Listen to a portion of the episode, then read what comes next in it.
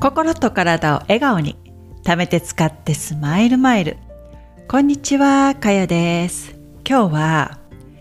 歯を磨くように舌も磨こうというテーマでお送りしていきたいと思います。あなたは舌って磨くでしょうか？皆さん歯磨きはきちっとすると思うんですがよかったら舌も一緒に磨いていただきたいんですね。夜寝ている間っていうのは、えー、細胞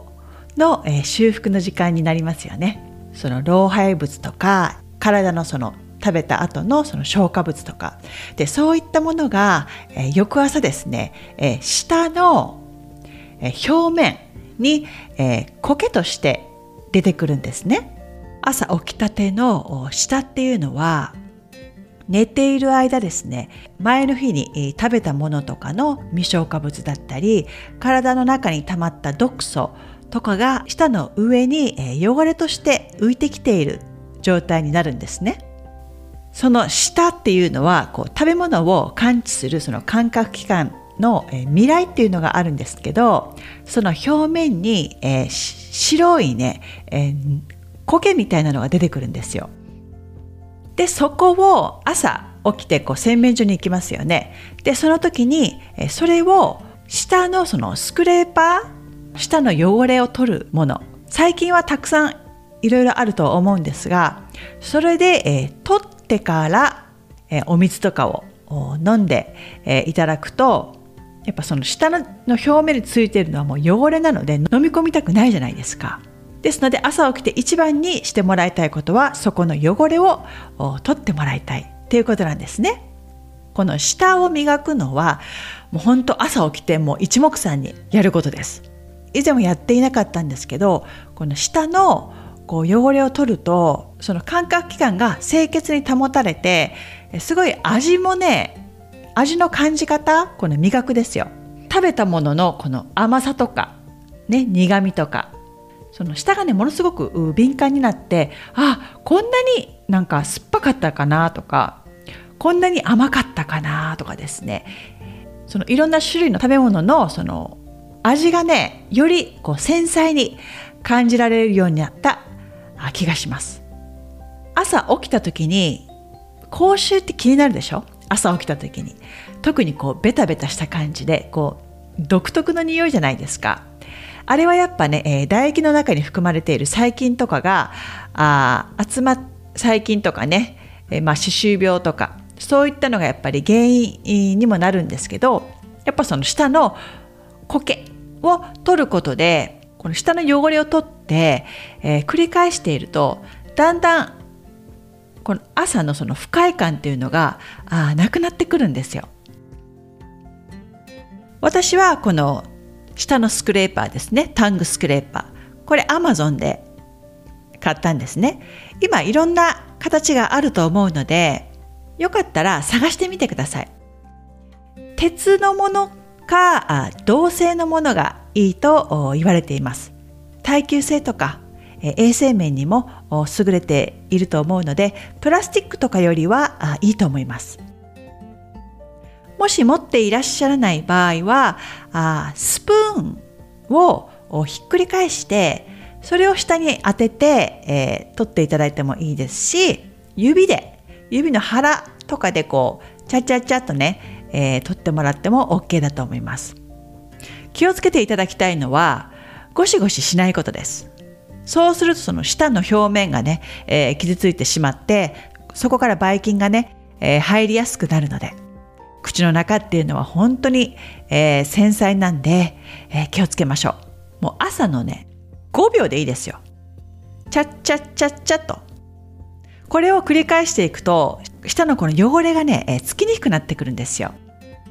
しかも、自分がもしよ、自分がもしですよ、食べ過ぎた日とか、ちょっとこう脂肪分が多い、ちょっと偏った食事をしたあ翌日、この白くてこの粘液の粘度の高いなんかベタってしたのがその舌の上についているのを感じられると思うので自分のその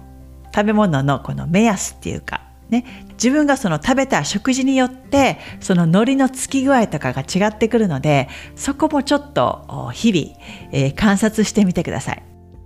このね、えー、苔はアイルベイダでは、えー、未消化物と呼ばれていて、えー、その消化しきれなかったその食べ物のカスとかが溜まったものになるので毎朝この舌のその汚れを取ることで体がこうクリーンな状態を保てると思うのでよかったらやってみてください。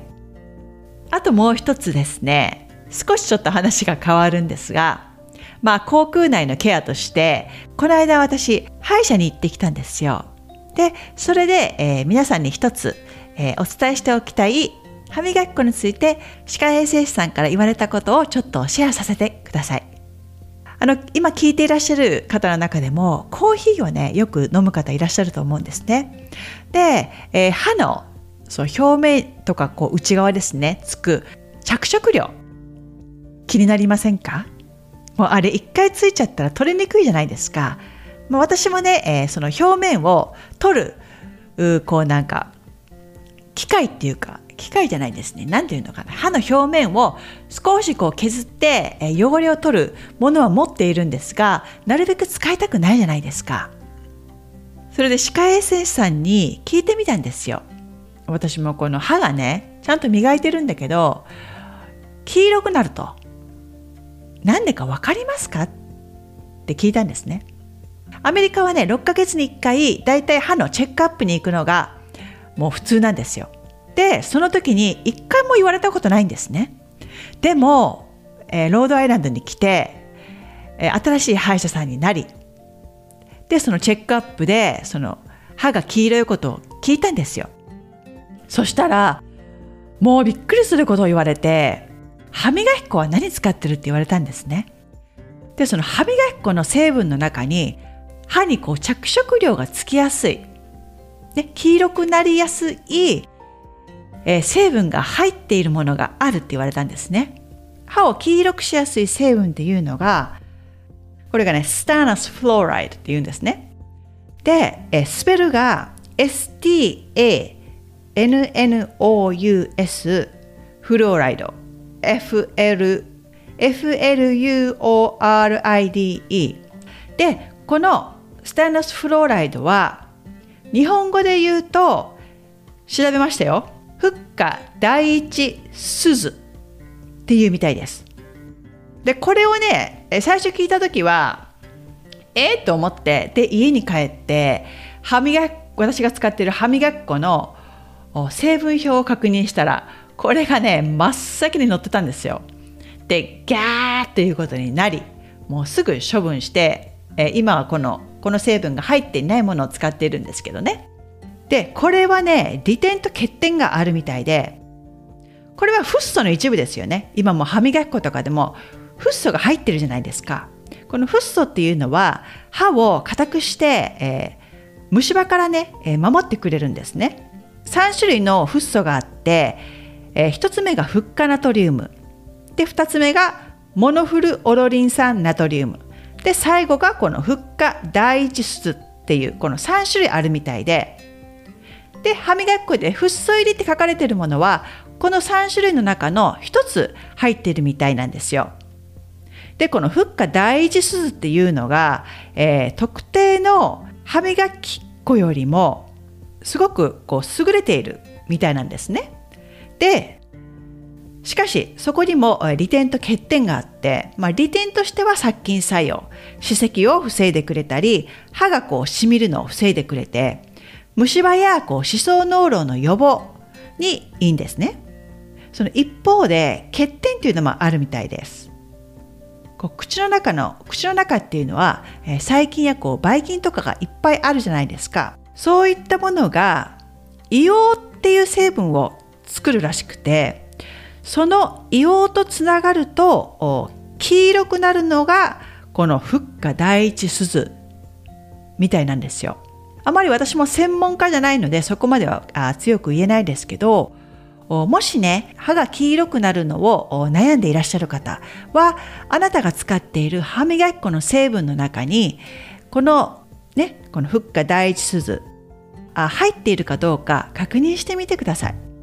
ね、笑った時に歯が黄色いとやっぱりちょっと気分的に嫌じゃないですか。素敵なスマイルもできにくくなりますよね。